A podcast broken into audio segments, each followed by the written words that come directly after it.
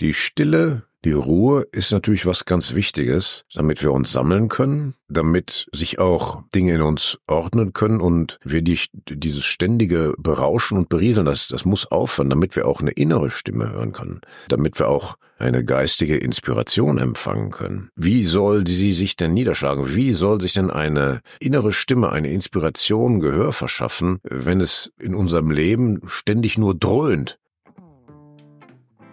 Hallo ihr Lieben, wie schön, dass ihr auch in dieser Woche bei einer neuen Folge von Road to Glory mit dabei seid. Mein heutiger Gast ist Henning Baum, der sich in seiner Rolle als schwuler Hauptkommissar in der Serie mit Herz und Handschellen vor mehr als 20 Jahren endgültig in die Herzen seiner Fans spielte. Seinen bislang größten Erfolg feierte der markante Schauspieler als der letzte Bulle Mick Bresgau. Weitere Meilensteine in der beruflichen Vita von Henning Baum, der erst kürzlich in einer Playboy-Umfrage zum männlichsten Prominenten Deutschlands gewählt wurde, die beiden Kinoverfilmungen von Jim Knopf und Lukas der Lokomotivführer, der Zweiteiler Die Luftbrücke oder die Serie Der König von Palma. Jetzt ist er in der vierten Staffel der Audible Original Podcast-Serie Marvels Wastelander als Superheld Wolverine zu hören. Über die Zusage von Henning Baum habe ich mich ganz besonders gefreut. Denn auch wenn ich ihn in meiner Journalistenlaufbahn schon mehrfach interviewt habe, so wollte es mit einer Podcast-Aufzeichnung trotz wiederholter Anläufe einfach nicht klappen. Bei aller Begeisterung ein wenig irritiert war ich allerdings schon darüber, dass sich Henning Baum auch nicht im Rahmen eines längeren Podcast-Gesprächs von mir duzen lassen wollte und auf eine Anrede mit Sie bestand. Durch diese könne er sich besser auf die Beantwortung der Fragen konzentrieren. Auch wenn ich das nicht wirklich verstanden habe, der Wunsch meiner Gäste ist mir natürlich immer Befehl. In bislang 137 Folgen von Road to Glory habe ich bislang nur zwei Gäste gesiezt, Sky Dumont und nun also auch Henning Baum. Wir sprechen über die Helden seiner Jugend, innere Dämonen, die Magie der Einfachheit, die Unsicherheit als permanenter Lebensbegleiter, seinen Hang zum Revoluzertum und sein tiefsitzendes Gefühl, bis heute nie so ganz dazuzugehören. Henning Baum hat mir verraten, warum klassische Musik in seinen Augen die menschliche Seele erhellen kann, warum er auch als extrem körperlicher Mensch keine Angst vor dem Älterwerden hat, wieso die Menschen zu viel kostbare Lebenszeit in der Welt von Social Media verschwenden und warum es für ihn so wichtig ist, immer wieder tief in sich selbst hineinzuhorchen. Ich wünsche dir gute und inspirierende Unterhaltung mit Henning Baum. Du hörst Road to Glory als Journalist mit 20-jähriger Berufserfahrung hat Alexander Nebe hunderte von Interviews mit nationalen und internationalen Stars geführt. Unter der Überschrift Deine persönliche Erfolgsstory spricht er hier in seinem Podcast mit inspirierenden Prominenten über Erfolg, prägende Wendepunkte und Lebensweisheiten. Gute Unterhaltung mit einer neuen Folge von Road to Glory mit Alexander Nebe. Lieber Henning Baum, herzlich willkommen bei Road to Glory. Guten Tag. Wann haben Sie das letzte Mal einen derart heftigen, intensiven Traum gehabt, dass Sie sich am nächsten Morgen noch an Details erinnern konnten? Das habe ich praktisch jeden Tag. Ich habe heute wohl kurz vorm Aufwachen auch einen Traum gehabt. Was war das noch gleich? Jetzt habe ich es vielleicht wieder vergessen, aber es doch, es war wieder etwas, wo ich geträumt hatte, dass ich den Text nicht wusste oder nicht vorbereitet war. Also das kommt immer mal wieder vor, dass ich träume, ich äh, muss auf die Bühne oder muss äh, vor die Kamera und ich habe eigentlich überhaupt keine Ahnung, weshalb ich da bin. Und dann denke ich, wer hat denn mal ein Drehbuch? Nee, wir haben kein Drehbücher mehr, sagen dann. Wir haben nur noch, es ist auf dem iPad, ja, äh, ich, ja, lass mich doch mal gucken, ja, ist, da ist der Code jetzt weg oder irgendwie so. Also so diese ja. typischen Versagensängst, ja. Angst. Ja, ne? das, weil Vorbereitung spielt für mich natürlich eine große Rolle und äh, die Vorstellung, etwas verpasst zu haben oder nicht richtig vorbereitet zu sein, erzeugt dann wahrscheinlich eine Unruhe im Schlaf. Ist denn Traumdeutung ein Thema für Sie, was Sie interessiert? Es gibt ja Menschen, die da sehr tief einsteigen und sagen, das finden Sie allein schon wegen der tiefen psychologischen Komponente sehr spannend, da mal ein bisschen zu recherchieren. Was heißt das eigentlich, wenn ich das träume oder das? Es gibt ein Buch von Jalom, das heißt Und Nietzsche weinte. Sehr empfehlenswert. Es ist die erfundene Geschichte zwischen Nietzsche, der zur Psychotherapie zu Dr. Breuer geht, und er wendet dort auch die Traumanalyse an. Und die Traumanalyse ist sicherlich was ganz Wichtiges wir können uns das ja auch selbst schon so ein bisschen denken, wenn wir morgens aufwachen und denken, na, was haben wir denn da geträumt? Manchmal kommt man recht schnell auf den Trichter, manchmal bedarf es auch gar keine Analyse, dann ist es offensichtlich. Aber das wäre natürlich interessant, vorausgesetzt, man könnte sich immer dran erinnern und man hätte einen klugen Kopf, dem man es erzählen könnte. Ja, und dieses dran erinnern, das ist ja eine Sache, die mich umtreibt. Ich hatte es auch mal vor, mich da ein bisschen mehr einzufrickeln in das Thema. Du musst aber dann morgens eben auch Stichpunkte aufschreiben. Also weil du erinnerst dich manchmal morgens schon sehr intensiv, aber ein paar Stunden später ist es weg. Also der Tipp ist ja, dass alle sagen, sofort aufschreiben. Aber die meisten machen es halt nicht. Ne? Nee, wir haben ja auch noch einen Haufen anderer Dinge zu tun. Aber der Wunsch, Selbsterkenntnis zu gewinnen, auf dem beruht ja diese Idee. Der ist prinzipiell natürlich etwas Wichtiges und Interessantes. Denn äh, dann kann man eben daraus lernen und äh, kann sich weiterentwickeln. Wie viele Stunden braucht Henning Baum, um morgens einigermaßen fit aus dem Bett steigen zu können?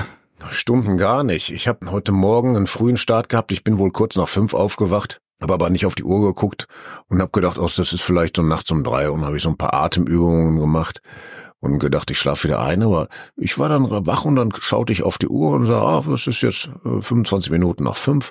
Ja, komm, dann stehst du auf. Äh, dann habe ich ein Glas Wasser getrunken, das Gesicht gewaschen, angezogen äh, und dann bin ich durch die Nacht marschiert und bin zum Training gegangen. Ja, das. Äh, also das passiert mal, wenn wenn ja, ja. Sie nicht mehr schlafen können, dann sagen ja, Sie jetzt. War ja auch früh dann. Das, ich war dann um 6 Uhr war ich beim Training und konnte dann anfangen habe bis sieben Uhr trainiert und das war eigentlich ein ganz guter Start in den Tag. Also ich brauche morgens, ich brauche nicht irgendwie lange, äh, um, um wach zu werden, aber ich muss natürlich zugeben, ich finde das auch schön, wenn ich Muße hab und ich wache morgens auf und kann mir dann, das ist so das Beste, einen schwarzen Tee machen und den vielleicht noch im Bett trinken und so wach werden. Das kommt daher, als ich Kind war, war ich mit meinen Eltern oft in, in Afrika vor allem in Ostafrika, also Kenia, Tansania, da hatten die Freunde, die haben da gelebt. Und da gab es diesen schönen Brauch, dass morgens einer vom Personal hat an die Tür geklopft und hat äh, gesagt, Early Morning Tea, Memsab. Memsab war meine Mutter in dem Fall. Und dann kam er rein, der Ramsani, und äh, hat uns Tee gebracht und, und das war natürlich ein herrliches Erwachen. Und äh, so, so konnte man gut in den afrikanischen Morgen starten, aber so kann man natürlich auch gut in den etwas grauen Berliner Morgen starten. Den wir heute haben, muss man sagen, ein windiger, grauer, regnerischer Morgen. Aber ich höre raus, also es ist so eine Fixsumme, Schlaf ist bei Ihnen gar nicht Thema. Also Sie können das auch sehr variieren. Wenn Sie fit sind, sind Sie fit oder gibt es schon so ein Soll? Weil es gibt ja Menschen, die kommen auch nur mit drei oder vier Stunden aus. Und andere, hören, das, hören Sie, das hören Sie völlig falsch raus. okay, dann ähm, voll ich, ich, ja, ich brauche das muss ich zugeben, viel Schlaf.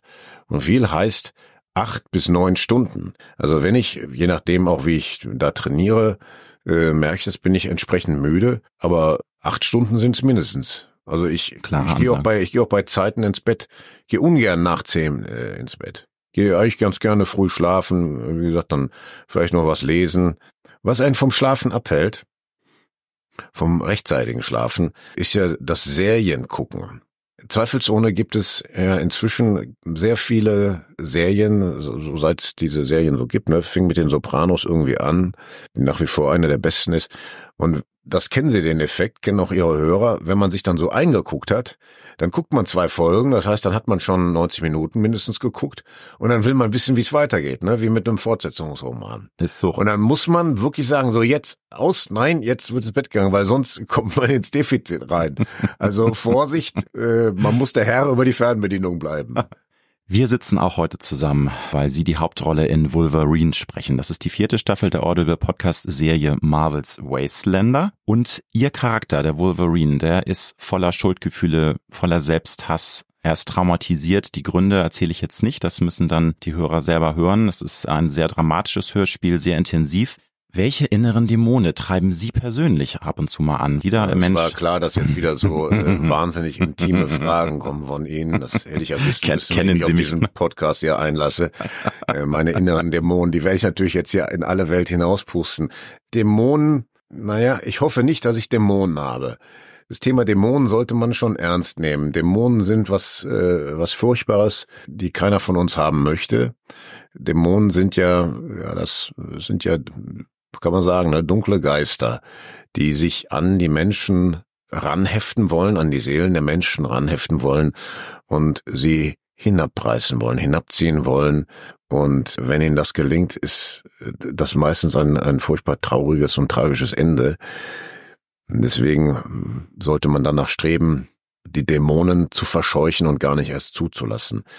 Aber natürlich ist es so, dass jeder Mensch sicherlich ja in, in, einem, in einem Kampf ist, also in einem Kampf.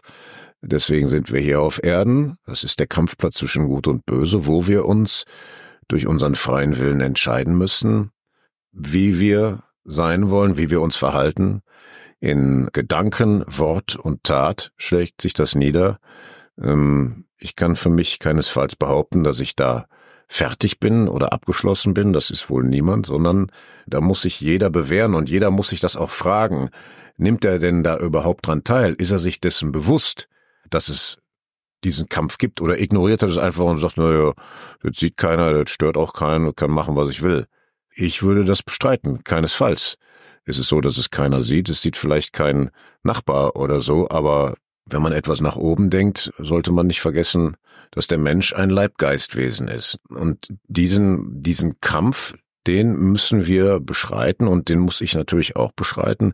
Ich kann ihn konkret da hm, sicherlich sagen, ja, ich muss natürlich auch an mir arbeiten, beispielsweise einfach mal freundlich zu sein. Ähm, das äh, denkt man immer so, das würde einem so leicht fallen, aber äh, dann passt dies nicht oder jenes nicht oder es gibt Hektik oder Zeitdruck. Man muss sich schon dafür entscheiden, dann mhm. ruhig und freundlich zu bleiben. Gründe, nicht freundlich zu bleiben, die gibt's ja allerhand. Die äh, stolpern einem ja morgens schon gleich so entgegen.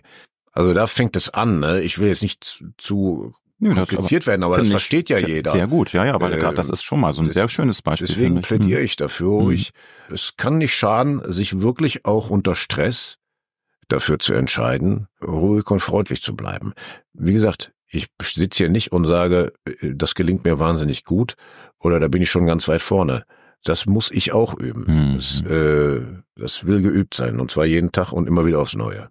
Nun ist es ja so, dass Wolverine ein Teil des X-Men-Universum ist und das X-Men-Universum ist ein Teil von Marvel. Das ist ein großes Konglomerat aus äh, Superhelden, aus Fantasy-Welten, hat weltweit eine riesige Fangemeinde. Haben Sie sich ein bisschen mal mit diesem Universum auseinandergesetzt, vielleicht auch, äh, weil Sie Kinder haben? Ist das mit Ihnen schon mal so eine Schnittmenge gekommen oder ist das jetzt durch diese Produktion das erste Mal, dass Sie da bewusst mal ein bisschen was drüber erfahren haben? Weil Marvel ist ja sehr allgegenwärtig seit 15, 16 Jahren, gerade was Kinofilme angeht. Naja, ehrlich gesagt wusste ich das so richtig nicht. Ich habe es auch bis jetzt noch nicht so ganz kapiert. Also ist auch kompliziert. Ja, das, das ist tatsächlich, aber es ist hochinteressant. Es, nun bedient sich Marvel ja auch ganz offensichtlich aus der Mythologie. Ja. Es treten Aber ja auch, es treten beispielsweise auch äh, Thor oder so, nicht? Der mhm. tritt ja nun auf und er ist ja unser Donnergott aus der nordischen Mythologie. Aber auch die anderen Helden haben etwas, was von Mythologien entlehnt ist. Und die Mythologien sind ja im Allgemeinen etwas, was man in jeder Kultur findet. Und das Interessante ist, dass sich die Muster der Mythologien, also die Heldentypen, die Archetypen, die da auftauchen, weltweit ähneln. Also für jeden verständlich. Nehmen wir einfach mal die nordische Mythologie und da eben die, die das ist fast schon historisch, aber die Nibelungen, das ist ja gewissermaßen unser, unser nächster genau. Teil unserer Mythologie, da taucht ja Siegfried auf. Und Siegfried ist, äh, Siegfried ist ein Superheld. Zunächst mal ist er zwar Mensch, aber er wird, nachdem er den Drachen besiegt hat, können wir jetzt Stunden über den Drachen reden, was das bedeutet. Und das ne? Linden, dieses Blatt, also, was ja, dann, das ist seine Wieder St. Georg, ne, besiegt mhm. er den Drachen mhm. und badet sich in dem Drachenblut und dann äh, dieses, dieses geheimnisvolle Blatt, was da auf seinen Rücken fällt, äh, gibt die einzige verwundbare Stelle. Nun, alle kennen den Achilles aus der mhm. griechischen Mythologie. Wir wissen, dass er so aussieht wie Brad Pitt. Ja. Und der war ja, ist ja ein ganz artverwandter Held. Der war ja auch unverwundbar. Er wurde von seiner Mutter, der Meeresnymphe Thetis, als Kind also am Knöchel festgehalten und dann wurde er also in einen Topf getaucht. Weiß nicht mehr genau, was da drin war, aber es hatte im Grunde die gleiche Funktion wie das Drachenblut, hat ihn unverwundbar gemacht, bis eben diese Achillessehne, bis auf mhm. diesen einen wunden Punkt. Also wir sehen an diesen, der Ähnlichkeit der Helden, die Mythologien sind so sagt Joseph Campbell, kollektives Unterbewusstsein. Der Traum ist individuelles ja. Unterbewusstsein, spielt eine große Rolle. Und Marvel-Helden sind in gewisser Weise eine Mythologie unserer Zeit. Und diese zahlreichen Konflikte und Geschichten, die da passieren, sind etwas, was die Menschen beschäftigt. Das, das ist so. Und das finde ich, finde ich auch faszinierend. Und der Held, den ich da jetzt spiele, Wolverine, ist tatsächlich ein sehr gebrochener Held. Er sagt von sich, er ist da seit Anbeginn der Zeit. Und er ist eigentlich nicht sterblich. Er wünscht sich aber den Tod. Was? Auch interessant, Sehr. dass er sich den Tod wünscht, um, man muss das ja ein bisschen von oben betrachten, um das irdische Leben zu verlassen. Also er ist von Existenz zu Existenz. Er hat keine Pausen gehabt. Er ist durchgehend, praktisch durchgehend inkarniert, eingekörpert gewesen. Mhm. Und Wolverine sagt über sich, er ist seit Anbeginn der Zeit da und in jedem Konflikt auf der Welt involviert gewesen. Er war in jedem Krieg, er hat an allen Kämpfen teilgenommen und diese Kämpfe haben dann auch noch dazu beigetragen, dass sich sein Wesen eingedunkelt hat, eingetrübt hat. Er hat mhm. so viel Gewalt in diesen Konflikten aufgenommen und hat offenbar, das müsste man mal bei Marvel untersuchen, er hat offenbar keinen, keinen Weg gefunden, das ausfließen zu lassen, sage ich mal. Ne? Also diese, also diese furchtbaren diese Traumatisierung der Input, und der ne? Gewalt, das, mm. ist, das ist immer in den reingeflossen, aber es ist nicht mhm. rausgeflossen. Und er weiß das auch und er hat dadurch ein, ein großes Maß an, an Dunkelheit auch in sich angehäuft. Er ist deswegen ein sehr zerrissener Held. Im Lauf der Geschichte äh, führt das dann eben auch zu tragischen Ereignissen. Aber es ist natürlich interessant zu sprechen ne? und so, so ein Typ zu spielen. Gab es denn in deiner Jugend ähm, auch Helden, ähm, Anti-Helden, weil ich finde das immer spannend zu analysieren, wie viele Menschen eben sich auch schnell mit den Helden dieser Welten identifizieren. Aber es gibt ja auch diese große Faszination des Bösen, dass eben viele Menschen auch sagen, sie finden es eigentlich spannend. Die Faszination Beispiel jetzt Star Wars, Darth Vader, fanden ja viele auch sehr, sehr faszinierend, diese Gestalt, obwohl er ja nun der Böse war. Aber natürlich auch ein Zerrissener, hatte ja dann auch was Gutes. Wie erklären Sie sich das, dass so viele Menschen auch diese Lust am Düsteren haben und die Faszination für das Dunkle, das Böse verspüren? Spüren. Dem Bösen wohnt ja an sich schon die Verführungsmacht inne. Das ist ja gerade der Trick des Bösen, dass es uns weismachen will, dass wir im Verbund mit dem Bösen besser dran sind. Hm, weil Sie das Vader jetzt hier zitieren. Ist so, ne? Mir ja, kommt das, eingefallen. Da gibt es eine Stelle, wo Luke Yoda seinen Ausbilder fragt, ist die dunkle Seite der Macht stärker? Und er sagt er, nein, aber schneller, verführerischer. Sie meint, dich vermeintlich leichter ans Ziel zu bringen. So wie der Mephisto auch der Beschleuniger ist. Ähm, also man muss sich da verhüten. Da gibt sicherlich eine, einen starken Sog, eine starke Attraktivität, mit der sich das Böse kleidet und den Menschen mitreißen will und ihm weismachen will, er würde mehr erleben, er wäre stärker, er mhm. wäre besser dran, das ist ja schon in den Märchen so. Das ist auch im Faust so. Der Mephisto ähm, bietet dem Faust ja an, einfach die Erkenntnis, die er sonst nicht kriegen kann, im Verbund mit ihm zu bekommen. Und äh, er würde ihm das Leben schon zeigen und auch schon schön machen. Wir wissen, wie es ausgeht. Also bei Darth Vader wissen wir es auch, wie es ausgeht. Das ist nämlich ganz interessant. Tatsächlich kann man hier die Trivialkultur von Star Wars ruhig sich mal genau angucken. Darth Vader ist ja ursprünglich mal ein, äh, ein junger Mann gewesen, Anakin Skywalker, hochtalentiert, also mit Begabung gesegnet, der aber es nicht vermocht hat, Zorn und Ehrgeiz in sich unter Kontrolle zu halten. Mhm. Zorn gilt ja als eine der sieben Todsünden, nicht zu Unrecht, weil, wenn man den Zorn eben nicht beherrscht, man offenbar angreifbar wird für die Verführung durch die dunkle Seite der Macht. Und trotzdem ist ja etwas nicht, es ist nicht alles schlecht in ihm, denn zum Schluss der Geschichte, als der Imperator auf seinen Sohn dann einblitzt, sag ich mal, genau. ne, der, der Fans Luke, wissen, worüber äh, wir reden. dann, soll dann getötet Diese. werden, weil er sich nicht beugen will. Und äh, Darth Vader liegt schon am Boden durch das Gefecht mit seinem Sohn, der ihn niedergerungen hat. Der Sohn hat den Vater niedergerungen, so wie das in der Mythologie mhm. auch sein muss. Aber er steht dann nochmal unerwartet auf und fasst den Imperator und schmeißt ihn in den Schacht. Und er befreit sich selbst auch davon, von der Last des Bösen. Er stirbt dann den irdischen Tod und erscheint aber dann kurz darauf als feinstoffliche Gestalt, ja gemeinsam mit Obi-Wan Kenobi und mit Yoda. Und da sieht man ihn wieder als gealterten oder reif gealterten mhm. Anakin Skywalker. Er trägt dann auch die Kleidung, die Obi-Wan auch trägt und spricht zu seinem Sohn. Also er hat er hat diesen, diesen irdischen Kampf, hat er Gott sei Dank zugunsten des Guten dann gewonnen. Also die Verführbarkeit des Bösen ist da, die Faszination fürs Böse ist da, aber man solle sich davor hüten, dem nachzugeben. Können Sie spontan sagen, welche Helden in Ihrer Kindheit eine Rolle gespielt haben oder war das gar nicht so ein spannendes Thema für Sie? Wir alle haben ja auch mal Comics vielleicht in die Hände bekommen und sind ja auch mal mit Helden, Superhelden, sei es der Klassiker Superman in Verbindung gekommen. Ja, ja, also klar habe ich, mhm. hab, ich Comics, ich habe nicht so viele gehabt. Nachbarskinder hatten Comics, die waren ja auch irgendwie teuer. Manchmal habe ich eins gekriegt. Im Film waren das natürlich, klar, das waren natürlich damals auch so die Jungs Han Solo und so, ne, mhm. ne, den ich irgendwie auch cool fand. War ja auch ein cooler Typ, ist ja heute noch. Der Harrison Ford, ne? Harrison Aber Ford. auch Han Solo als Charakter ist schon eine äh, coole Socke. Der, der sich ja übrigens auch entscheiden muss. Will er jetzt Schurke, will er ein schurkisches Leben führen und mhm. die Kohle einstreichen und einfach abhauen oder Stimmt. übernimmt er Verantwortung? Ne? Ja, die Ambivalenz ja, des ja. Lebens. Und so im Fernsehen habe ich einen Colt für alle Fälle immer gern geguckt mit Lee Majors. Sehr, sehr gut. Also das, das mochte ich einfach auch diese Lässigkeit. Und der hat aber wie Magnum, hat der immer kein Glück bei den Frauen gehabt. Der, die haben beide immer so, hm, naja, wieder nix so. Denn? Das war, singt er sogar am Anfang an seinem Lied, ne? They don't end up as mine, ne?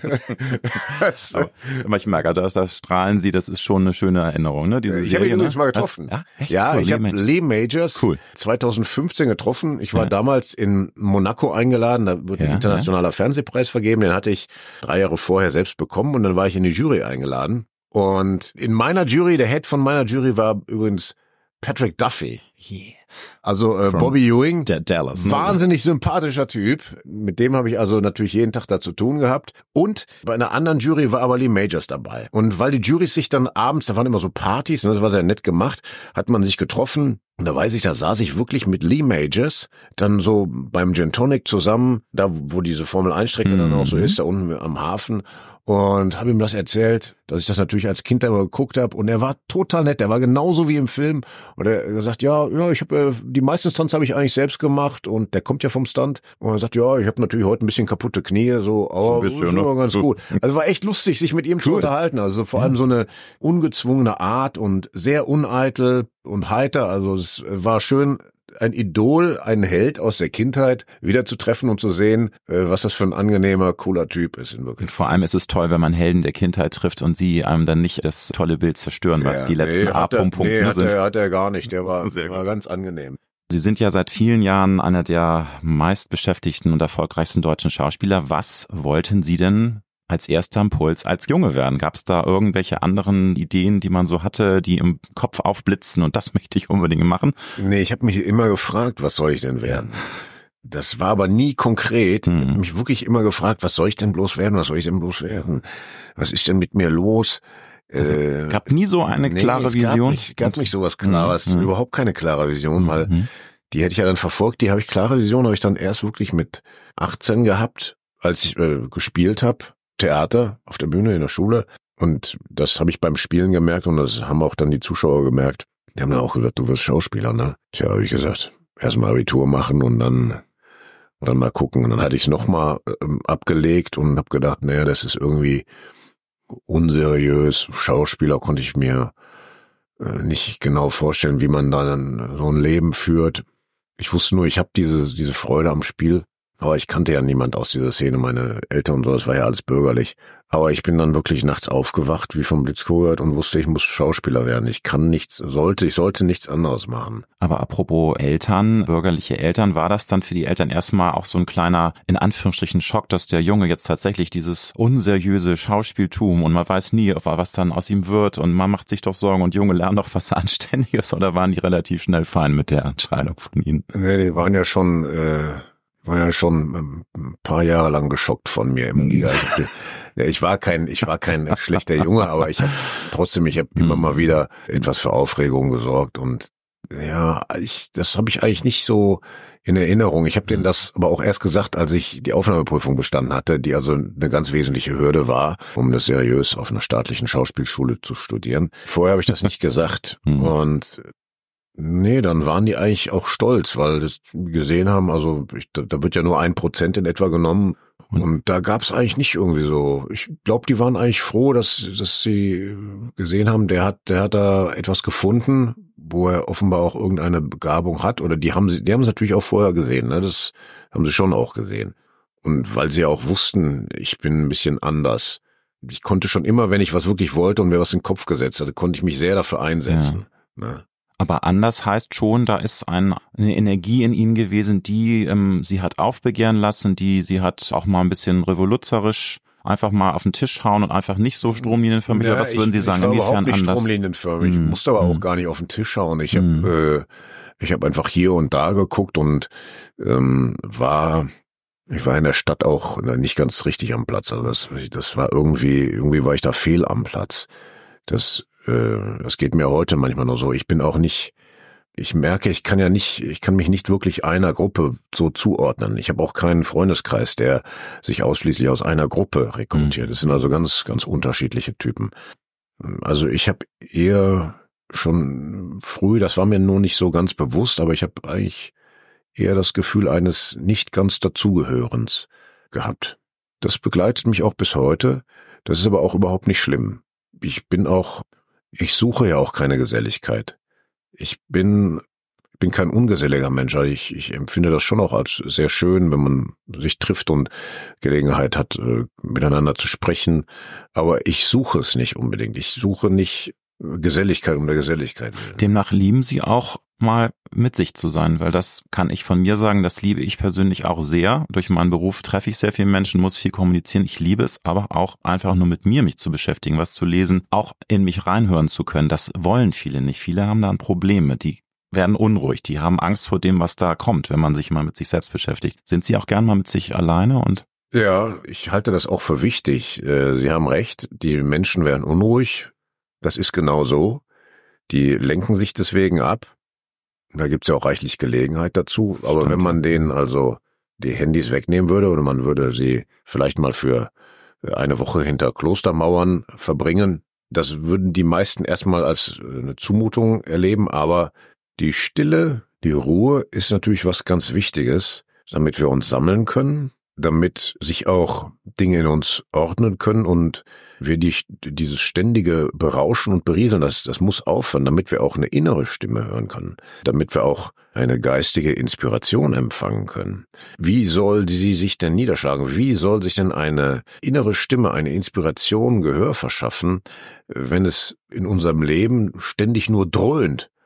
Kann ich nur unterstreichen. Und das wird ja leider derzeit immer schlimmer. Und äh, man muss sich da tatsächlich, glaube ich, auch selbst Regeln auferlegen, weil dieses Social Media ist ein süßes Gift und ich sehe sogar auch schon Menschen aus unserer Generation, aus Generationen, die noch analog aufgewachsen sind, sie sind diesem süßen Gift schon verfallen. Auch die haben Suchtfaktoren. Ich kenne Menschen über 50, die permanent das Telefon raus und immer WhatsApp schreiben, immer gucken. Das macht mir ein bisschen Angst, weil natürlich die jungen Menschen, denen kann man es gar nicht vorwerfen. Das ist eine Sucht ganz schlimm. Ne? Also macht Sie das ein bisschen sorgenvoll oder sind Sie da generell ein optimistischer Mensch, der sagt, die Menschheit wird das schon irgendwie schaffen, sich auch davon wieder zu lösen? Weil ich finde schon, das ist eine Revolution, die wir gerade unterlaufen, nicht unbedingt eine positive. Es gibt tolle Vorteile der, der sozialen Medien, auch der Digitalisierung, mhm. aber eben auch viele Nachteile. Es ist sehr ambivalent. Ja, vermutlich ist es so, wie Sie das sagen. Ähm, äh, es, es lenkt die Menschen ja ab. Ne? Mhm. Sie sind permanent damit beschäftigt ich erlebe das ja selber, wenn ich, also was man damit kommuniziert, das Getippe und so, Tja. dem verfällt man schnell. Nochmal was anderes ist dann eben die, die sozialen Plattformen, Instagram. Ich muss das ja aus beruflichen Gründen auch machen. Ich mache das aber nicht besonders gut. Da würde natürlich ein Profi drüber lachen, wie ich das mache. Ich habe aber auch, ich, es fällt mir auch immer schwer, was zu posten.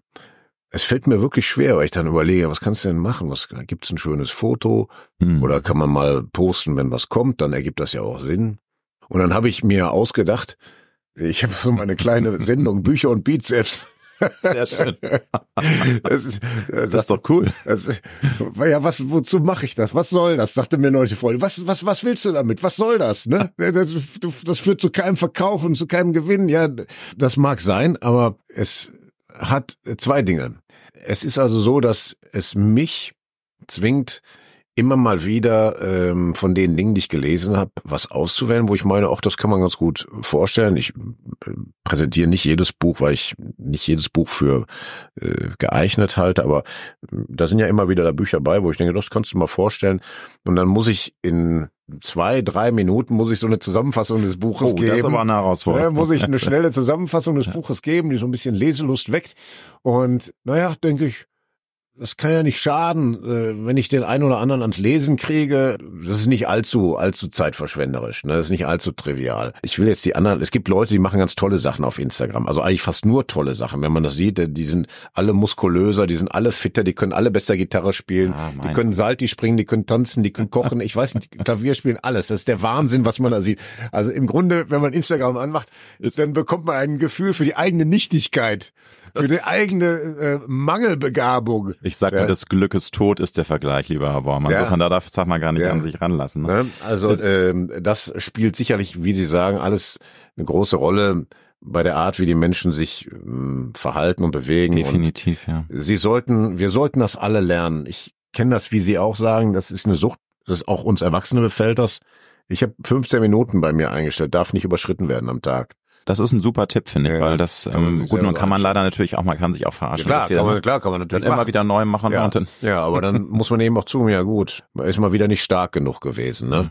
Aber da muss man sich selbst Verhaltensregeln auflegen, sonst äh, verplempert man seine Zeit. Wir verplempern unsere Zeit mit Nichtigkeit und es zieht einen runter. Also ich habe immer festgestellt, wenn ich mal leider Gottes in dieser Welt von Instagram oder TikTok versinke, habe ich meistens ganz schlechte Laune. Interessant. Ja, das sind, äh, das habe ich auch mal gelesen. Das ist irgendwie tiefenpsychologisch ja. und von den Nerven. Es tut dem Menschen nicht gut, A, weil du dich permanent vergleichst. Teilweise sind es ja auch sehr negative Dinge, die du da siehst und das ja. zieht dich runter. Das macht dir eigentlich schlechte Laune. Trotzdem ja. hast du eine Sucht entwickelt. Das ist wieder ein Beispiel für die Ambivalenz des Lebens, die ich immer gerne vorzerre, weil das Leben ist so voller Widersprüche. Wir müssten, wir müssten also ähm, dem etwas entgegenhalten, was uns mhm. nach oben zieht. Nicht, ja, was uns ja. nicht runterzieht, sondern was nach oben zieht. Ich suche ja auch immer danach.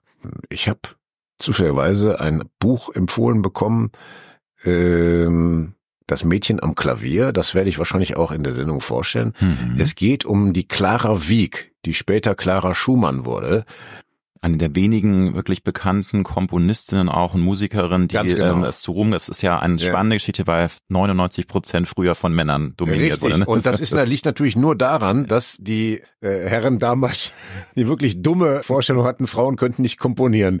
Das ist natürlich großer Unsinn. Und die, weil, weil Sie es gerade ansprechen, die Fanny Mendelssohn zum Beispiel, die die Schwester also vom äh, von vom vom Mendelssohn mhm. äh, Bartholdy, Bartholdy Felix genau. Mendelssohn mhm. Der also beispielsweise den Elias oder den mhm. Paulus komponierte oder Sommer das Traum kennen viele, die hat kongenial mit ihrem Bruder ja auch Klavier gespielt und hat auch komponiert. Und dass die komponiert hat, wurde damals unter den Teppich gekehrt, auch von ihrer Familie offenbar, weil sich das irgendwie nicht schickte, dass Frauen komponieren. Und das ist also erst 1980 so allmählich rausgekommen, wie groß dieses Werk ist, was die die Fanny da komponiert hatte.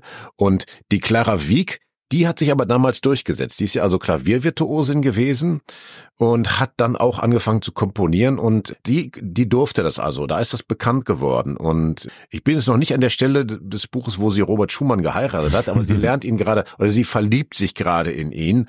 Und äh, ich bin gespannt, wie es weitergeht, aber ich erwähne das ja deswegen, ja. weil wir nach Dingen suchen, die uns nach oben ziehen. Also, was habe ich gemacht? Ich habe dann natürlich aus Interesse, weil ich gedacht habe, hm, äh, so richtig kenne ich jetzt die Musik von der Clara Wieck nicht. Und von Robert Schumann habe ich das eine oder andere schon gehört, aber ich habe immer so ein bisschen hm, Vorbehalt gegen die Musik der Romantik gehabt, was natürlich Unsinn ist. Und jetzt beim Lesen habe ich mir dann die Knöpfe mal ins Ohr gemacht und habe währenddessen auch noch gehört. Hatte also eine äh, Untermalung. Hm. Soll man eigentlich nicht machen, man soll das eine oder das andere machen. Aber ich habe es dann mal gemacht und habe dann später auch noch Chopin gehört. Und die meisten Menschen kennen ja auch die Nocturnen. Und das ist zum Beispiel etwas, was ich nur empfehlen kann. Wir sollten nach Dingen suchen, die uns nach oben ziehen die eine gewissermaßen eine Öffnung nach hm. oben sogar bilden. Und das passiert mit dieser Art der Musik. Ich weiß, viele Menschen sagen, nee, Klassik habe ich keinen Zugang zu. Das ist aber nur ein Vorwand, wenn wir das sagen. Wir müssen uns natürlich in dem Fall auch ein bisschen anstrengen, uns dem zu nähern. Ich weiß, da gibt es Berührungsängste, aber ich kann nur jeden ermutigen, diese Dinge auch zu suchen. Und wir haben ja heute das wieder toll an den elektronischen Medien. Wir können also über die Plattformen ja sehr schnell jede Art von, von Musik hören. Und diese Musik erhält unsere Seelen. Sie ist Ich habe auch überlegt, was ist es denn eigentlich? Ich bin ja ein Mann des Films. Der Film ist mein Medium und den, der hat mich schon immer begeistert und deswegen bin ich auch Schauspieler geworden und kein Musiker. Der Film ist aber etwas, was uns auf der Ebene des Gefühls vor allem anspricht. Gefühl, Empfindung und vielleicht noch Verstand, aber nicht geistig. Und diese Musik, die Klassik, die schafft das eben, uns auf der Ebene des Gefühls, der Emotionen, des Verstandes und eben des Geistigen anzusprechen. Und das mhm. Geistige ist etwas, was wir bedürfen als Menschen, um uns wirklich zu entwickeln. Das ist eine, ich sag's mal so, das ist eine Krafttankstelle. Ne? Wir haben gerade darüber gesprochen, was uns runterzieht. Das sind die Dinge, die leicht konsumierbar sind, die eine Sucht erzeugen, die uns vorgaukeln, dass wir Wohlbefinden dadurch erfahren, was aber nur eben ein, ein, ein Strohfeuer ist. Aber substanziell ist es eben schlecht für uns und das, was uns wirklich hochzieht, das ist immer etwas, dafür müssen wir uns ein bisschen mehr bemühen. Ne? Mm. Aber wir können ja dieser Musik dann zuhören und diese Musik, die zieht uns geistig nach oben und das, diesen geistigen, dieser geistigen Erfrischung, derer bedürfen wir alle. Auch wenn wir meinen, das sei nicht so und da hat man vielleicht, weil man äh, das vom Elternhaus nicht mitbekommen hat oder da Berührungsängste hat, denkt man, das sei nicht so. Aber ich kann nur jeden ermutigen, sich dem ruhig zu nähern. Das ist nicht nur was für Bildungsbürger, sondern das, das sind die Krafttankstellen. Einige Absolut. davon. Wir suchen weiter danach. Es ist ein ewig. Ich ja. finde, das Leben ist wie so eine ewige, eine ewige Suche. Ja. Wie ist es mit dem Älterwerden bei Ihnen? Ich habe stell bei mir fest, dass der Wunsch nach Sicherheit, ich glaube, es ist ein Urbedürfnis von uns allen Menschen. Man möchte schon eine gewisse Sicherheit sich aufbauen, auch wenn Sicherheit immer trügerisch sein kann. Springen Sie trotzdem gern nochmal in ein kaltes Wasser und wagen was, setzen vieles auf eine Karte, vielleicht auch mal alles? Oder ist das eine Sache, die tatsächlich auch bei Ihnen vorkommt, dass man merkt, ja, ich möchte einfach versuchen, mir irgendwas, eine Sicherheit aufzubauen. Und nochmal, eins ist sicher im Leben, das nicht sicher ist, muss man einfach hinterher schieben. Es ist interessant, dass das mhm. sagen, weil dieser Gedanke, den hatte ich erst neulich, ähm, irgendwann im letzten Jahr, zum Ende des Jahres hin, habe ich darüber nachgedacht, wie anstrengend es ist, in meinem Beruf immer mit der Unsicherheit umgehen zu müssen. Obwohl es läuft, es läuft ja auch gut bei mir, also toi toi toi, aber trotzdem ist das etwas, was ein permanenter Begleiter ist in meinem Beruf. Ne? Also ich bin also das Gegenteil vom Beamten. Und es ist sicher so, je älter ich werde, umso mehr wird mir das bewusst. Das kann auch schon mal ein bisschen nervend sein. Ne? Ich muss jetzt einfach so ein, ein etwas saloppes Wort, das kann dann echt annerven, weil wenn man das weiterdenkt, könnte man auch sagen, dass dahinter steht ja eine Bedrohung. Das kann ja was Existenzielles bekommen. Das ist aber auch wieder eine Herausforderung, der man sich stellen muss. Und auch hier gilt es, Zuversicht zu entwickeln. Zuversicht in die eigenen Fähigkeiten, Gottvertrauen, dass man geführt wird und dass sich die Dinge, wenn man es wirklich will, auch zum Guten entwickeln und dass auch Dinge, die kommen ja auch manchmal wie magisch auf mich zu ich rechne ja häufig oder ich rechne nicht dann damit, dass irgendwie so ein Angebot jetzt kommt wie von Audible oder so. Mhm. Ne? Das ist ja ein neues Feld. So, ja. so ein Hörspiel habe ich noch nie gemacht. Hm. Oder Filmangebote. Plötzlich ist es da. Na gut, plötzlich, es, es ist, Sie haben ja auch dafür vorgearbeitet. Genau, ne? natürlich. Ich ja, tue natürlich ja. die ganze Zeit was eben, dafür. Also. Ja, ich sitze, das ist, darf man nicht denken, dass hm. man zu Hause sitzt und sagt, na ja, das wird sich schon noch einstellen. Nein, man muss natürlich was dafür tun. Die Frage ist nur, das Verrückte ist, ich kann als Schauspieler ja nicht, kann ja nicht die ganze Zeit rumrennen und sagen, dreh einen Film mit mir. Das ist, das ist ja kontraproduktiv. Aber trotzdem kann ich natürlich mit äh, Produzenten sprechen und äh, Stoffe entwickeln, Ideen anstoßen. Mhm. Das sind ja Prozesse, die, die stoße ich an und die schlagen sich manchmal erst drei, vier Jahre später nieder. Da muss man langen Atem haben. Aber das ist so, diese, diese, dieser Umgang mit Sicherheit und Unsicherheit ist etwas, der naturgemäß, wenn man älter wird, wohl zunimmt. Aber da müssen wir uns eben Beispiele auch nehmen an starken Naturen, die das Zeit ihres Lebens bekämpft haben und noch im hohen Alter rüstig und voller Zuversicht mhm. waren und sich nicht haben kleinkriegen lassen. Ne? Ich fand ja immer Helmut Schmidt, egal ob man jetzt politisch auf seiner Linie war, das war auch eine große Inspiration, wie wach dieser Mann noch mit Ende 90 war, was er für schluge Sachen gesagt hat. Das ist eine tolle Inspiration, finde ich, ne, dass man Absolut. Sagt, also wenn Sie Helmut Schmidt äh, ansprechen, muss man natürlich wirklich zugegebenermaßen sagen, man hat es ja hier fast mit einem Ausnahmeex oder nicht fast, man hat es mit einem Ausnahmeexemplar zu tun.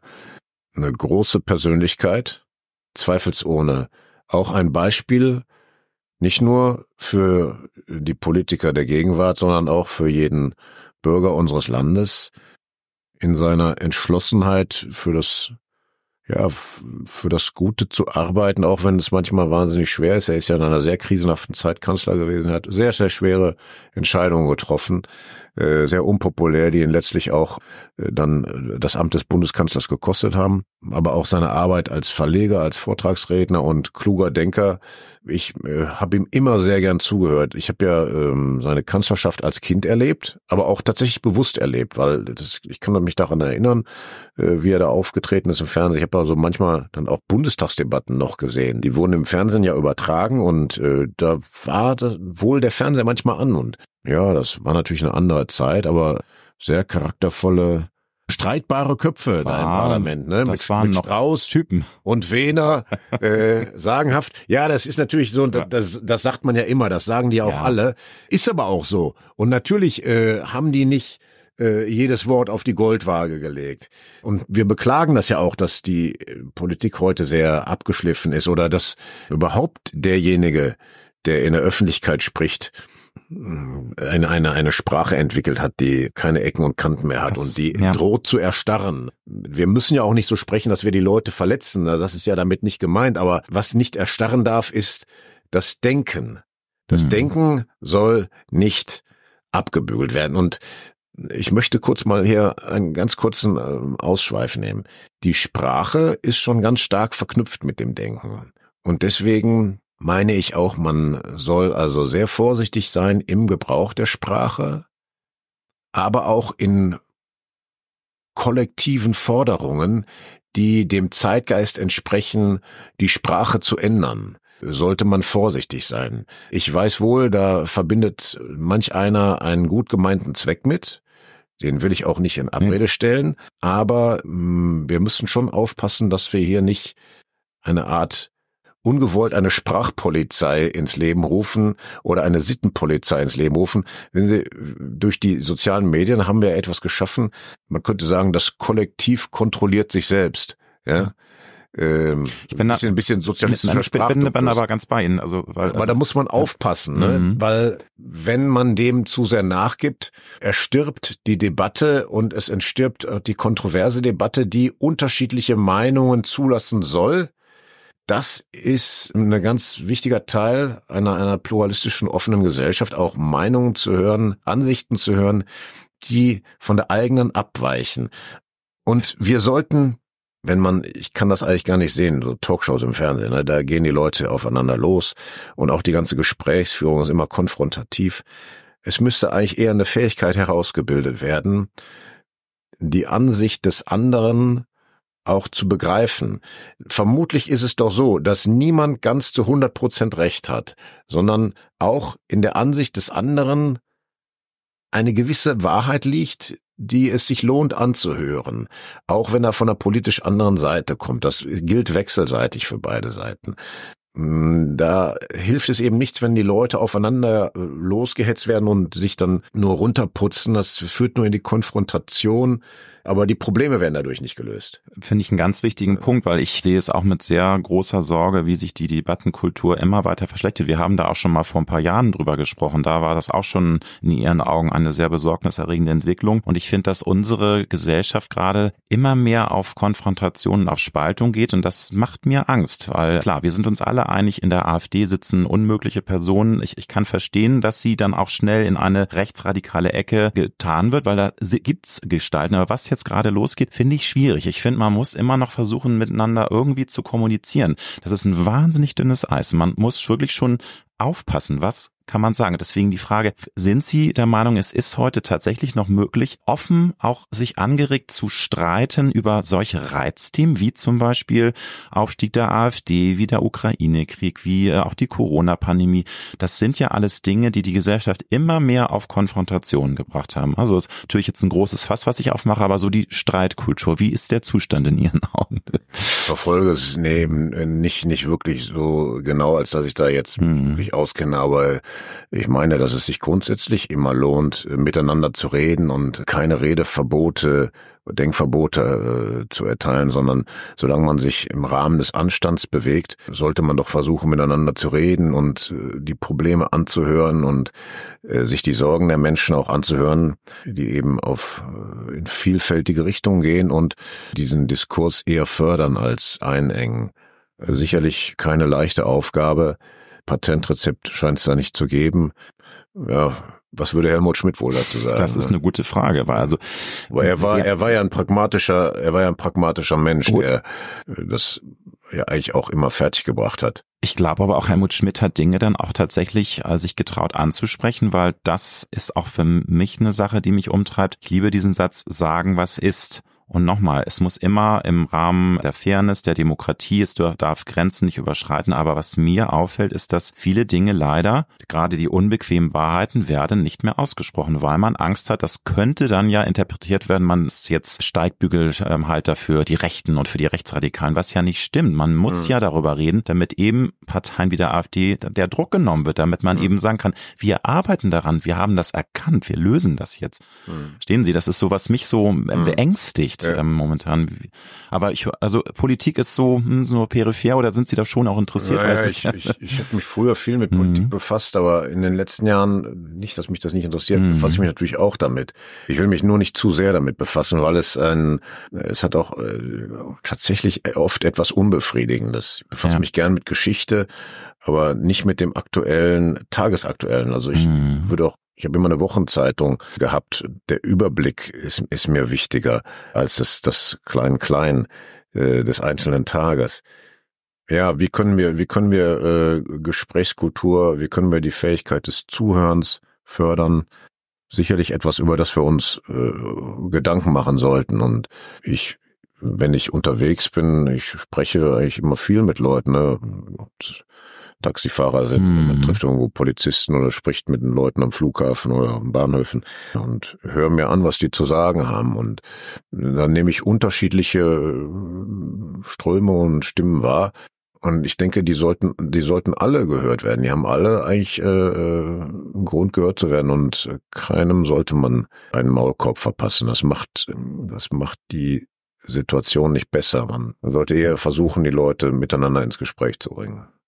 Aber die Stimmung im Land, belastet Sie das? Ähm, weil es ist, finde ich, wir haben große Herausforderungen und mhm. ich finde es sehr bedrückend, weil momentan, gut, dann haben wir auch Winter, es ist eh alles ein mhm. bisschen deprimierend. Aber ähm, ich möchte, ich bin vom Grund naturell ein Mensch, der immer daran glauben möchte, dass alles gut wird, auch wenn es leider manchmal in der Realität nicht so ist. Aber merken Sie das auch? Dass es, ich finde es momentan beängstigend, wie sich das immer mehr zuspitzt und als ob irgendwie da nochmal richtig sich was entlädt, ne? Und dass es einen richtig großen Knall gibt, auch in der Gesellschaft. Hm. Tja, interessant. Ja, das hat so seit der, ähm, das fing schon vor der Corona-Zeit mhm. an, aber das hat das sicherlich verdichtet. Da äh, Martenstein hat geschrieben, er kennt niemand, der eine völlig einheitliche Meinung zu Corona hat. Er brachte das, das also ja, auf den Punkt, ja, da hat ja, jeder irgendwie eine andere Meinung zu, natürlich. Äh, aber da wurde, da wurden dann ja so Lager geschaffen. Ne? Spaltung, ja. War, mhm. war eine Spaltung äh, zu erkennen die einen haben auf die anderen geschimpft und mit Misstrauen guckten, dann wurden auch gleich Begriffe geschmiedet äh, für diejenigen, die da nicht reinpassten. Dann wurden die Leute als Idioten diffamiert oder so. Das, das ist der Sache nicht zuträglich. Wenn, wenn Zweifel da sind, äh, ja, also ich hoffe, dass es auch ein bisschen ja. jetzt nochmal mit Rückblick auch mal, dass da auch die Menschen aufeinander zugehen und sich versöhnen, weil ja. ist auch ein trauriges Thema. Selbst Familien haben sich entzweit, ja, ja, Freundschaften, das, das, das, ganz traurig. Das hat man gehört. Also, ich, ich, ich habe das im Freundeskreis, mhm. habe ich äh, ganz unterschiedliche Positionen gehabt. Das war mhm. überhaupt nicht einheitlich und äh, das sind ja trotzdem meine Freunde. Ne? Das ist toll, aber so soll das sein. Ja, ja, das sind so ja trotzdem meine Freunde und ich konnte das äh, jede Position ja auch immer so stehen lassen. Erst, es wird eben erst schwierig, wenn daraus ein Dogma gemacht wird und sagt, seine Position ist nicht zulässig. Das sanktionieren wir genau. jetzt auch von Staatswesen. Ja. Das entspricht eigentlich nicht dem Gedanken einer freien Gesellschaft. Finde ich Und sehr gut, äh, mhm. es war damals tatsächlich auch so, dass äh, von von Journalisten teilweise diese harschen Aussagen auch befördert wurden, die das mitgetragen haben oder sogar Aussagen gesagt haben, ja, wer beispielsweise in diese Richtung denkt, der muss jetzt eine Strafe erhalten, der muss sichtbar gemacht werden oder so. Genau. oder so darf nicht mehr am gesellschaftlichen Leben teilnehmen, aber düst, also das ist das ist der Sache nicht förderlich. Ne? Harter Cut, lieber Herr Baum. Yeah. Sie sind ja nicht nur ein sehr guter und sehr erfolgreicher Schauspieler. Sie sind auch ein Feingeist. Da möchte ich jetzt gar nicht so ins Detail einsteigen, weil ich so, weiß, dass so fein früher, ist er gar doch, nicht. Nee, ich finde schon, aber ich finde das ganz toll, diese Mischung, weil viele äh, denken ja, mein Mensch, der Henning Baum, das ist so ein, so ein richtiger Kerl. Und aber sie haben auch eine sehr sensible, melancholische, sehr der Kunst zugewandte Seite. Ich möchte aber jetzt mal auf das äh, etwas Klischeehafte gehen, weil sie natürlich ein, das also richtig gestandenes Mannsbild sind. Sie sind ein sehr körperlicher Mensch. Sie haben einen äh, sehr guten trainierten Körper. Wie ist es denn für einen so körperlichen Menschen wie Sie, mit dem körperlichen Älterwerden umzugehen. Das ist ja eine Sache, die uns alle erwischt, früher oder später. Ich glaube, Menschen, die so fit sind wie Sie, die können das noch immer weiter hinauszögern. Aber ist das auch für so ein gestandenes Mannsbild wie Sie eine Herausforderung? Was ist da so in Ihrem Kopf? Das geht ja Thema? ganz schnell. Ne? Also man ist erst noch 35 und plötzlich ist man 51. Das geht plötzlich das ist ganz verrückt. Ja, ja geht ja. ganz schnell. Und ich äh, wäre jetzt auch ein Narr, wenn ich behaupten würde, dass ich immer noch genauso reagiere wie mit 35. Ähm, ich, mit 35, Ende 30 habe ich noch viel geboxt. Das müsste ich, wenn ich es heute mache, ich mache immer noch bestimmte Übungen mit und auch bestimmtes Training mit, aber nicht mehr in dieser Intensität. Da, da würde ich wohl öfter einen auf die Mütze kriegen. Aber man kann das trotzdem, man kann trotzdem sich eine große Fitness erhalten. Man muss nur ein bisschen klüger trainieren. Wer trainiert, der muss einfach wissen, dass die Regenerationszeiten, wenn wir älter werden, die müssen auch ein bisschen ausgedehnt werden. Das weiß man auch schon bei einer Party. Ein 20-Jähriger, der kann auch die nachts mhm. durchsaufen und kann dann am nächsten Morgen Aber arbeiten. Äh, das wäre dann schon für uns eine harte Nummer. Also man merkt das, das Älterwerden, aber es muss, glaube ich, es muss einen nicht beunruhigen. Es gibt viele Erkenntnisse darüber, viele Studien darüber, wie wir mit uns umgehen müssen, körperlich, damit wir Gesundheit und Kraft erhalten.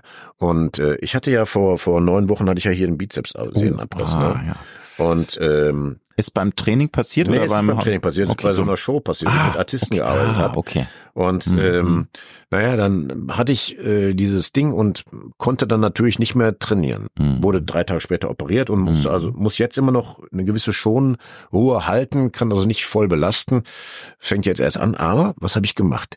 Ich habe mich schlau gemacht. Was brauche ich? Welche Mittel muss ich nehmen? Welche Supplements muss ich nehmen, damit die Heilung begünstigt? Und da gibt's eben viele Erkenntnisse darüber. Das, das sind bestimmte Proteine, das sind bestimmte Vitamine, die für solche Fälle hilfreich sind. Und ich habe mir dann Gedanken gemacht, wie kann ich denn jetzt trainieren? wenn ich den Arm eigentlich gar nicht belasten darf. Und dann habe ich mir lauter Übungen ausgedacht, so aus der Gymnastik, die ich so modifiziert habe, wo ich durch Konzentration eine Spannung hergestellt habe. Klar, ich konnte jetzt nicht akut Bizeps trainieren, der ist auch immer noch ein bisschen degeneriert. Mhm. Aber ich konnte die Fitness ganz gut halten und ich war dann ähm, ich war im Urlaub und äh, das, das, da hatte ich also schon das Glück, dass Sonne und Meer äh, da waren und die, die Sonne hat eine große Heilkraft, muss ich an der Stelle auch mal sagen. Die wird in den letzten Jahren auch immer nur als Verbrenner und Krebsbringer äh, mhm. benannt. Natürlich muss jeder entsprechend seines Hauttyps da auch vorsichtig sein, aber die Sonne hat eine ganz große Heilkraft. Wer das äh, mhm. verneint, der ist hysterisch und nicht richtig informiert.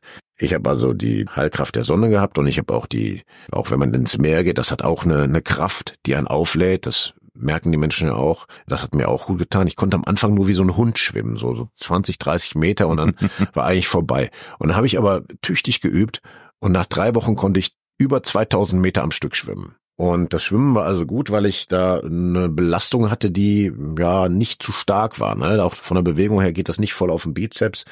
Und das hat mir gut getan und ich bin jetzt neun Wochen später, ich bin eigentlich ziemlich fit. Ich trainiere immer noch so ein bisschen drumherum, ich kann immer noch nicht voll belasten, ich mache noch keine schweren Klimmzüge mit Zusatzgewicht oder so, wie ich das sonst mal gern gemacht habe, aber ich bin in einem fitten Zustand und wenn wir uns das klar machen, das kann ja jeder Mensch tun. Nicht jeder muss jetzt so, so super hart trainieren. Das ist, jeder Mensch ist unterschiedlich. Ne? Ich kann es nicht verallgemeinern. Aber wir können einfach mal festhalten. Keine Angst vorm Älterwerden. Regelmäßige Bewegung, Das kann auch von mir aus 20 Minuten laufen, gehen am Tag sein. Dann gehen Sie bitte zur Arbeit frische Luft. Das kann anfangen. Wer fitter ist, der kann dann auch, was weiß ich, aktive Sportarten machen und, und, und so weiter. Natürlich ist, geht es letztlich auch darum, den Muskel aufzubauen. Das spielt ja. eine Riesenrolle. Das ist eine Riesen, gerade kann man wirklich im Seniorenalter. Ne, gerade im Seniorenalter, ne, also bis das, diese Sarkopenie, der Muskelabbau im Alter, der ist umkehrbar. Das ist nicht zwangsläufig. Also Krafttraining ist grundsätzlich gut. Muss man halt gucken, ob man der Typ ist. Ernährung, das ist doch längst alles bekannt. Trotzdem wundere ich mich immer noch, was die Leute essen, wenn man dann sieht, was die aufs Band tun. Also es ist doch ganz einfach. Je weniger das verarbeitet ist, das Essen, umso besser ist es bekömmlich. Also ein Ei, eine Gurke, eine Kartoffel, äh, eine Möhre, ja. ein Stück Sauerbraten von mir aus. Das macht einen nicht krank. Wenn die aber alle in Verpackungen sind und alle schon von der Industrie bearbeitet, ich merke das sofort, wenn ich das esse. Also einfaches Essen und dann äh, spielen die Sachen eine große Rolle das kommt auch durchs Internet jetzt wieder zurück. Kaltes Wasser beispielsweise ist inzwischen großer Hype. Ja, das hat natürlich Sebastian Kneip schon systematisch erforscht und damit viele, viele Menschen geheilt. Und der hat es auch noch von einem anderen. Also weniger Komfort, weniger verarbeitetes Essen, mehr frische Luft, weniger Gedudel und Gezappel und es geht uns besser. Klare Ansage. Ne? Nun haben Sie zu Recht gesagt, es ist Wahnsinn, wie schnell man von 35 auf einmal auf Anfang 50 kommt. Was mich umtreibt, auch als Mann in den 50ern, dass ich manchmal, weil ich das Leben so liebe, mich frage, wie viel gute Jahre bleiben eigentlich ein noch? Und dann muss man manchmal schlucken, weil klar, wenn man 20 ist, sagt man sich, ich bin unsterblich, das wird ewig dauern. Jetzt, wenn man in den 50ern ist, denkt man sich, Moment mal, das kann ja schon in 20 Jahren so sein, dass ich gebrechlich bin. Macht Ihnen so ein Gedanke so ein bisschen Bauchschmerzen? Nein, ich glaube nicht, dass ich gebrechlich werde, weil dagegen tue ich ja was. Was man nicht weiß, ist, ob ein schicksalshaft eine Erkrankung widerfährt. Das, das ist eben schicksalshaft. Dann muss man eben damit ringen. Das wissen wir ja nicht. Wir, wir sind ja nicht auf Erden, um es uns gut gehen zu lassen, sondern um uns zu entwickeln. Und da gehören nun mal Herausforderungen dazu. Wir wissen nicht, welche Art die sind, aber wir wissen alle, die kommen in der einen oder anderen Art und Weise auf uns zu oder sind schon auf uns zugekommen. Das ist eben so. Deswegen, da soll man sich auch nicht bange machen lassen, aber gegen diese Vorstellung, man wird alt und klapprig, da kann man ja was gegen tun. Ja, eben. Und da, da sind ja. wir ein Team. Ich mache auch viel Sport, ernähre Bitte mich bewusst, dann ne? einfach ja, ja. raus, mhm. Schuhe angezogen. Ich bin mhm. heute Morgen mhm. hierher gelaufen. Ich wollte eigentlich mit dem Bus fahren, aber der kam nur alle 20 Minuten. Da habe ich gedacht, komm, dann läufst du hier hin. Das war mit 48 Minuten angegeben. Und ich bin dann, weil ich ja pünktlich sein wollte, bin ich schneller gelaufen durch den Regen und den Wind. Äh, ja, und hab, dramatisch habe ich eine eine Symphonie von äh, Schumann dazu gehört. Das war ja eigentlich ein, ein tolles Erlebnis. Guck mal. Und kam hier äh, sehr erfrischt und ausgeruht hier an. Ne? Und überpünktlich vor ja. allem. Ne? Was ich sehr interessant fand, Sie haben gesagt, dass Sie sich bis heute nie so ganz zugehörig fühlen, dass Sie so ein Suchender sind. Aber was ist, wenn Sie an sich selbst denken? Wann haben Sie sich das erste Mal trotz aller Schwächen und Macken, die wir alle haben, angenommen? War das früh oder hat das lang gedauert, dass Sie sagen, ich finde mich grundsätzlich gut so, wie ich bin? Ich glaube, ich fand mich schon immer gut. Ich bin das, Klare das Ansage. Das ist natürlich ein bisschen äh, äh, albern. Nee, aber, äh, aber ich habe jetzt eigentlich nicht irgendwie ein Problem nicht, nicht gehabt. Nee, das, das mhm. nicht. Nee, was ich an mir nicht gut fand, habe ich versucht äh, zu bearbeiten und das tue ich auch noch. Ich bin nur manchmal erstaunt über die Rückschläge, die man erlebt. Also da denkt man, man ist schon irgendwie ein Stück weitergekommen und plötzlich knallt's wieder so rein und man hat sich wieder wie ein Ochse benommen. Also Sie meinen jetzt auch an der inneren Entwicklung, ja, dass man eigentlich, inneren, man, man ja, wäre schon weiter ja, gewesen, ne? Ja, ja, mhm. das, mhm. äh, äh deswegen, das, das soll einen wohl auch demütig halten, ne? Mhm. dass man sich da nicht einbilden mag, man sei nun schon besonders weit entwickelt und hätte Grund, die Nase hochzutragen oder sich äh, anderen gegenüber irgendwie was einzubilden, dass man denen überlegen sei. Das sollte man eben nicht, egal wie weit einer in seiner Karriere ist oder wie viel Geld er verdient haben mag. Es gibt nie, wirklich nie einen Grund, sich über andere Menschen zu erheben. Das ist ein Fehler, und da liegt man immer falsch. So falsch, wie man auch beispielsweise mit einer groben Verallgemeinerung liegt. Die Verallgemeinerung, die sind alle so. Ist auch immer falsch. Das zeigt immer, wenn man den einzelnen Menschen trifft, ist der manchmal ganz anders. Und auch diese ähm, Schwarz-Weiß-Denken finde ich auch ganz fatal. Ähm, da gibt es so viele Nuancen. Gibt es in Ihrer Laufbahn irgendwas, wo Sie heute mit Amüsement zurückdenken und sagen, ja, da hat der Henning Baum schon eine schöne, peinliche Jugendsünde hingelegt? Oder sind Sie so aller Edith Piaf, non, je ne regrette rien, ist alles gut so? Oder gibt's was, wo Sie heute sagen, naja, vor 20 Jahren habe ich das gemacht, das würde ich heute nicht mehr so machen? Oder 30 Jahre? Ich, ähm, ich bin an jede, an jeden Job immer so rangegangen, dass ich gesagt habe, ich muss mir das so machen, dass ich mhm. Freude daran habe. Das sind ja nicht immer nur super Filme gewesen oder super Sachen, sondern man dreht halt, ne, um irgendwie zu drehen, um, um voranzukommen. Aber ich habe mir die Sachen immer so zurechtgeschrieben, so zurechtgedacht und so gespielt, dass ich gut damit leben konnte. Das ist dann vielleicht trotzdem immer noch nicht irgendwie super äh, geworden und natürlich kann ich aus einem Film auch nicht raus, aber ich habe diesen Gedanken eigentlich nicht, weil ich ich habe mich hochgearbeitet und habe den kleinsten Auftritt habe ich versucht gut zu machen und auch mit Spielfreude. Also das ist ja ganz wichtig, weil ich habe auch schon Kollegen gesehen, die saßen in der Maske und boah, ich habe überhaupt keinen Bock hier, blöder Film, also, boah, ich mache das nur, um Geld zu verdienen. Mhm. Ja, verstehe ich ja, aber mit der Haltung sollte man nicht an seine Arbeit rangehen. Das ist nicht gut. Man versaut sich ja auch den Tag. Richtiger Einstellung. Ich habe also einen Kumpel, ich habe einen Kumpel, der arbeitet bei der Müllabfuhr. Und der ist für mich echt ein Vorbild. Der ist super drauf. Er sagt, ich liebe meinen Job. Ja, der ist auch in Berlin und der macht die Straßen sauer. Und finde das gut. Der ist super. Ich, ich finde das super geil, was der macht und der ist top drauf. Der ist auch ein guter Sportler und das ist doch eine Haltung, die mir echt gefällt. So muss das sein. Ja. Ich finde das genau richtig. Und wenn es dir nicht gefällt, dann musst du halt gucken, was zu ändern. Ja, dann ist muss leicht gesagt. Ändern. Ja, das Problem ist halt, wenn du drei Kinder hast ne, und irgendwie Verpflichtungen, ja. ist es ganz schwer, was zu ändern. Da muss man halt richtig in die aus der Komfortzone raus. Ne? Klar, wir müssen aus der Komfortzone mm, raus mm. und es ist es ist es ist gewiss nicht leicht. Man hat ja dann immer einen Einwand oder man hört Einwände. Genau. Ähm, Was ist denn das für eine Schnapsidee, ne? Ja, genau. Man kennt man vielleicht auch selber. Der mhm. Arnold Schwarzenegger äh, ist ein Beispiel dafür, der das eben gut ignoriert hat. Das ja. sagt er immer wieder, wenn man eine Idee hat, dann kommen immer die Naysayers. Und da gilt es eben, sich nicht runterziehen zu lassen. Das, da würde ich auch die jungen Menschen versuche ich da immer zu ermutigen, wenn ich sage, wenn du rausfindest, was du wirklich gerne machst, dann versuch das zu entwickeln, zu einer Fähigkeit, möglicherweise zu einem Beruf. Geh dem nach. Hm, weil du beschäftigst dich dann viel damit und du hast dann auch Lust, da Energie reinzugeben. Und das kommt dann schon, das andere stellt sich dann schon ein, dass du dann davon mhm. leben kannst. Das ist mhm. sicherlich, man muss manchmal so ein bisschen abwägen, aber grundsätzlich, wenn einer eine Begabung in sich spürt, dann ist es gut, wenn er dem nachgibt. Eine Begabung ist ja etwas, ist eine Gabe, die wir gekriegt haben. Und diese Gabe, aus der sollen wir dann auch irgendwas machen. Und äh, einer kann halt gut Gitarre spielen und der liebt das ja. und der übt gern den ganzen Tag und dann, ja, dann muss der doch auch irgendwie was daraus machen.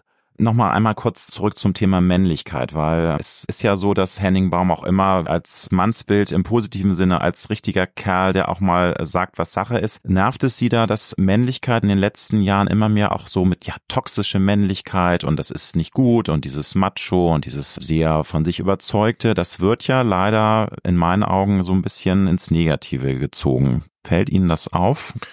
Man muss das Kind nicht mit dem Bade auskippen. Also zweifelsohne ist es ja so, dass über Jahrhunderte die Männer sehr dominiert haben und Simone de Beauvoir hat das ja vor über 80 Jahren alles schon sehr klar beobachtet und aufgeschrieben.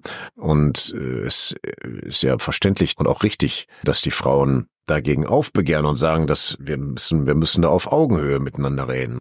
Das meine ich das eigentlich ist, gar ich weiß, nicht. Ne? Was, also, ich weiß, was Sie mhm. meinen. Und ich, mhm. sage ich auch, das man kind, kann ja auf Augenhöhe das Kind nicht mit dem Bade genau. auskippen. Mhm. Man sollte jetzt nicht den Fehler machen, Erstens zu sagen, Männer und Frauen sind gleich. Das sind sie nicht. Es sind Unterschiedlichkeiten, es sind Unterschiede da, die ganz wichtig sind und die erst im Zusammenspiel sich ergänzen, entfalten und aufblühen können. Also ich begrüße den Unterschied. Ich möchte den nicht abgeschliffen haben. Und das ist, das ist also etwas ganz Wichtiges. Und man sollte auch nicht per se verallgemeinern jetzt in, in einer falschen Weise, also dass die Männer nun für alles Schlechte verantwortlich sind. Es gab schon immer auch eine Lady Macbeth. Gut und Böse wohnt ja in, in allen von mhm. uns.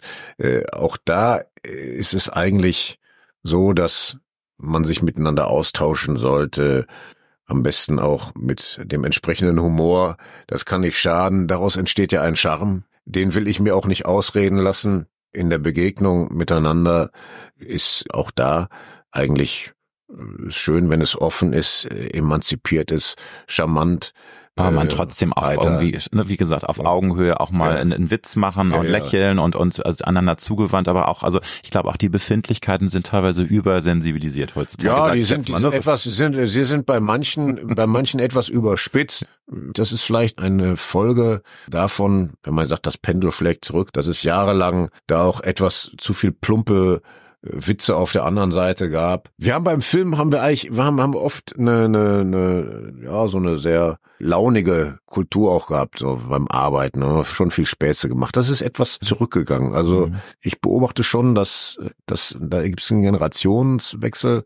Film war auch immer sehr eine Macho-Kultur, aber da gab's auch, da gab's auch von den Regisseuren, da gab's auch echt gute Machos, also wirklich coole Macho-Typen, die äh, charmant waren, mhm. die ähm, hochgebildet waren, gute Anführer. Ja ja, also nicht, aber äh, eben nicht mit der Grenze überschreiten, so mit MeToo und eben Macho, dass sie dann meinen, sie müssen die die Mädels da. Nein, nein, so, sondern die haben auch ihre Witze gemacht, mhm. auch mit, wo man manchmal musste man auch echt schussfest sein für diese Witze, aber die gingen in alle Richtungen. Was hab ich denn auch Witze abgekriegt? Auf meine Kosten wurden ja auch Witze gemacht. Das ja. ist kracht. Ja, ja, ja, ja. Äh, da wurde sich auch schön lustig gemacht. Aber ich mochte das eigentlich immer gerne, weil ich, weil ich dahinter immer auch eine Menschenliebe gesehen habe. Hinter dem Witz, hinter dem Aufziehen ist, das ist für mich nichts Bedrohliches. Jetzt kann man sagen, ja, der Baum, äh, der wiegt auch fast 100 Kilo, der kann sich wehren. Das mag jemand anders, das ist vielleicht für eine Frau, die dann 55 Kilo wiegt, ist das, dann vielleicht kommt der Witz anders an. Es kann nicht schaden, dafür eine, eine Empfindsamkeit auch auszubilden. Ne? Mhm. Man muss nicht jeden Witz raushauen, der auf der Zunge liegt. Ich hoffe, dass zwischen Männern und Frauen nicht in ein, ein sprödes Nebeneinander her äh, sich entwickelt, sondern in ein bereicherndes, fröhliches Miteinander voller Charme und äh, wie gesagt auch da, wenn es auf äh, dem Boden des, des Anstands bleibt und der guten Erziehung müsste eigentlich äh, ein guter Witz immer noch drin sein. Und da der Humor ist ja immer sehr subjektiv, ne? Also ich finde, man muss auch da eine Grundentspanntheit behalten. Nochmal, es ist klar, es dürfen Grenzen nicht überschritten werden, aber ich finde, macht, ich kann nur sagen, macht euch mal locker. Ich macht euch mal können locker. Sie wahrscheinlich auch unterschreiben. Locker, ja. nicht immer alles das so ab. Ist ganz okay. okay. Und äh, ich hatte, ich hatte eine starke ja Mutter, die war eine sehr selbstbewusste Frau, die ist durch die ganze Welt gereist und die hat mh, mm, da eigentlich so mein Frauenbild geprägt. Also ich hm. wünsche mir das immer sehr, auf starke Frauen zu treffen. Das, das Tollste. Äh, ja. Ne? Wenn Sie auf Ihr bisheriges Leben zurückblicken, was ja voller Höhen, aber sicherlich auch Tiefen waren. Aber ich glaube, wenn ich sie so vor mir sitzen sehe, sie strahlen, sie haben schon viele tolle Sachen erlebt. Was ist da für Sie eine Essenz, ein Schlüssel, dass man jetzt mit Anfang 50 sagen kann, ich finde mein Leben gut, ich bin zufrieden. Was können Sie da als Tipp raussenden, was man bedenken sollte und wo man sich hinbewegen sollte, um dieses schöne Gefühl zu erzeugen? Weil das wollen wir ja alle. Wir wollen alle zufrieden sein und wollen auch mal Glück empfinden im Leben. Streben nach Glück. Also das ist das große Thema. Ne? Natürlich jetzt nicht auch so ein Patentrezept zur Hand. Nein, aber ähm, wie gesagt, es scheint so zu sein und das verfolge ich schon eigentlich, sicherlich seit meiner Jugend.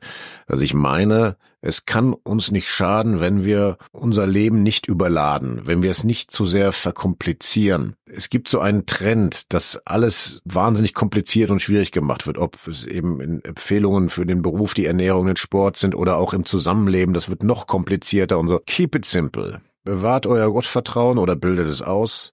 Humor, die Fähigkeit zu lachen, vor allem über sich selber, Freunde klug aussuchen, die einen bereichern und das Leben nicht überfrachten im Streben nach immer mehr. Immer mehr Anerkennung, immer mehr Geld, immer mehr Follower oder was das auch ist oder immer mehr Muskeln. Das ist es nicht. Das führt einen in die Sackgasse, da verbrauchen sich die Menschen. Immer mal wieder sich Zeit nehmen, innehalten, versuchen wahrzunehmen, was passiert in mir, welche innere Stimme meldet sich, ist das eine gute Stimme und der dann auch zu folgen, nicht die Dinge verkomplizieren. Ich sag mal so, lieber mal zu Fuß gehen, als jetzt irgendwie das Auto mit dem neuesten technischen äh, Schrei unbedingt haben müssen. Der ganze Komfort ist zwar mal schön, aber es gibt mittlerweile sogar Erkenntnisse in der Wissenschaft darüber, dass es offenbar eine große gesundende Wirkung hat, wenn man relativ nah auf dem Boden schläft, also mit einer einfachen Matratze oder barfuß geht, weil da offenbar in der Berührung mit der Erde etwas ist, was uns auflädt. Also jetzt als Bild ist das ja einfach interessant. Äh, wir brauchen also nicht das Königsbett wie die Prinzessin auf der Erbse mit vielen, vielen Matratzen, sondern wir können die Dinge vereinfachen oder wir können auch barfuß gehen, wenn das die Schicklichkeit zulässt oder die Jahreszeit. Man muss es nicht verüberkomplizieren. Und wie gesagt, ein Ei, eine Gurke, eine Kartoffel, das kann dann auch weiterbringen. Und wer nicht unbedingt Gewichte heben möchte, was ich natürlich gern empfehle, weil er sagt, er ist nicht der Typ, ja, der soll einfach zu Fuß gehen, so viel wie möglich. Atmen und zuversichtlich sein. Gibt es ein Lebenskredo, das Sie immer wieder gerne mal rauskramen, wenn es Ihnen mal nicht so gut geht? Ich weiß, es gibt hunderte tolle Lebensmottos, aber irgendwas, wo Sie sagen, das ist eine schöne Weisheit, ein schöner Spruch oder was ich unterschreiben könnte. Ja. Ich weiß, es gibt zu viel, ne? Das rattert ja, dann. Das ist, also grundsätzlich, sagen wir mal, für das Leben in Gemeinschaft gilt natürlich da gibt's drei unterschiedliche Formen von. Da gibt's den Kantschen Imperativ. Der übersetzt ja heißt im Volksmund, was du nicht willst, dass man dir fügt zu, das füg auch keinem anderen zu. Christus hat gesagt, du sollst deinen Nächsten lieben wie dich selbst. Muss man herausfinden, wer der Nächste ist. Und Kant hat das dann eben in einen etwas intellektuelleren Satz gepasst. Das ist also eine Empfehlung, die im, für alles Zusammenleben mit den Menschen wichtig ist. Und für den einzelnen Menschen ja, der muss, der muss sich diese Fröhlichkeit bewahren. Er muss versuchen, innere Ruhe zu finden. Da gibt es tatsächlich äh, aus dem Johannesevangelium diese Stelle, ich glaube, es Kapitel 14, Vers 27. Da sagt er, den Frieden lasse ich euch, meinen Frieden gebe ich euch. Ich gebe nicht, wie die Welt gibt. Euer Herz erschrecke und fürchte sich nicht.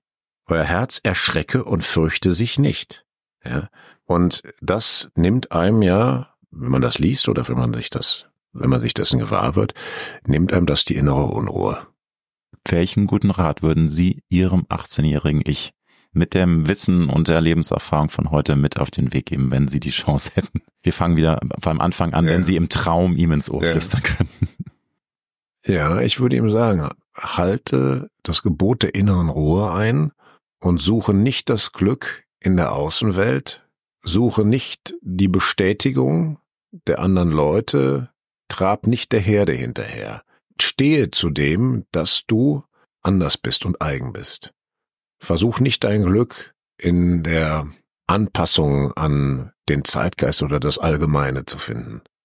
Ich danke ganz herzlich für das Gespräch, wünsche viel Erfolg für die Audible-Produktion Marvels Wastelander Wolverine und für die ganzen tollen anderen Sachen, die jetzt noch kommen werden. Gibt's irgendwas, was Sie noch verraten können, was jetzt noch ansteht? Ein tolles Projekt oder? Ich muss ja immer überlegen, ne? wie, weil, was, was habe ich im, sagen ne? ja, auch was habe ich im letzten Jahr gemacht? ja. Also ich, äh, ich das glaube, das ist jetzt kein Geheimnis, aber ich habe einen Film in Nordirland gedreht mhm. und der spielt auf den Faroe-Inseln. Der wurde zum Teil also Faroe und Nordirland gedreht und ich glaube, der, der kommt dann irgendwann dieses Jahr im Fernsehen. Vielen lieben Dank. Sehr gerne. Ich danke fürs Gespräch, Herr Nebel.